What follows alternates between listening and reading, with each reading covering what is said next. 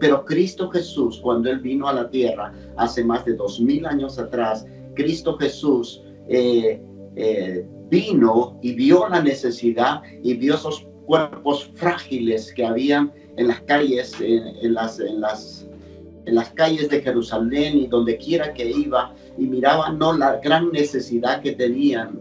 Y nosotros somos personas, pues, este, a veces débiles, ¿no? Cuando se trata de, de la enfermedad, cuando se trata de la preocupación, cuando se trata de algo trágico pasa en nuestras vidas, nos asustamos, creamos psicosis, creamos temores, miedos, se crean enfermedades en nuestras vidas y verdaderamente estamos realmente a veces asustados, ¿no? ¿Qué va a pasar con nosotros? Quiero hablarte, ¿no? En el libro de Mateo, en el libro de Mateo, capítulo 8, versículo 5, de este hombre, ¿no? Este hombre importante en la sociedad no romana, en la sociedad romana, Cristo Jesús hizo ah, milagros increíbles, pero este es uno de los grandes milagros que Cristo Jesús hizo y las sanidades de una manera increíble, ¿no? Que hoy día lo vamos a aplicar en nuestras vidas. Hablando de, del capítulo 8 del libro de, Mateo, eh, estaba entrando Jesús a Capernaum, dice la palabra de Dios, y vino un centurión. ¿Quién es un centurión, no? Un centurión es un militar. Era un militar oficial, de grado oficial, de grado de importancia, eh, tenía gran influencia en la ciudad, no era cualquier soldadito, era, una, era un, militar que representaba más o menos como a 100 hombres, ¿no? Tenía una tropa de 100 hombres y era una persona militarmente hablando de una de una tendencia de, de, depender de sí mismo o depender de sus armas y no de una persona llamada que se llama Jesús en ese tiempo.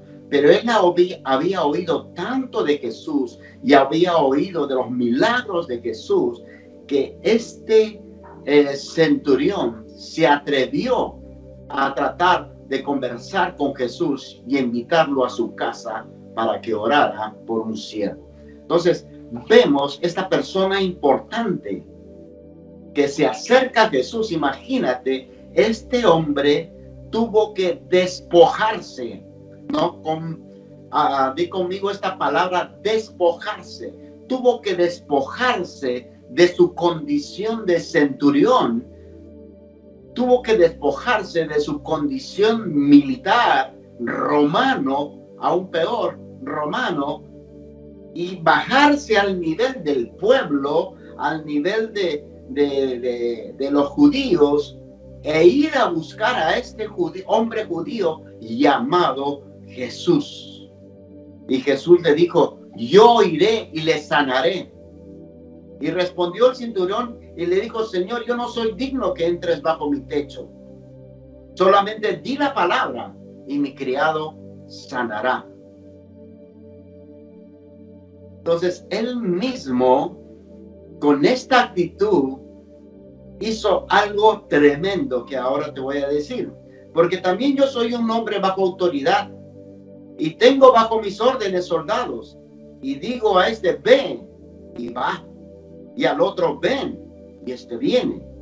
Y a mi siervo haz esto y él lo hace. Al oír Jesús, se maravilló.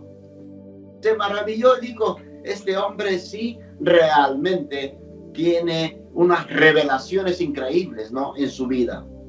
Al oír esto, Jesús se maravilló y dijo a, a los que le seguían, de cierto, de cierto os digo, que ni aún Israel he hallado tanta fe. Entonces Jesús dijo al centurión, ve como creíste, te sea hecho.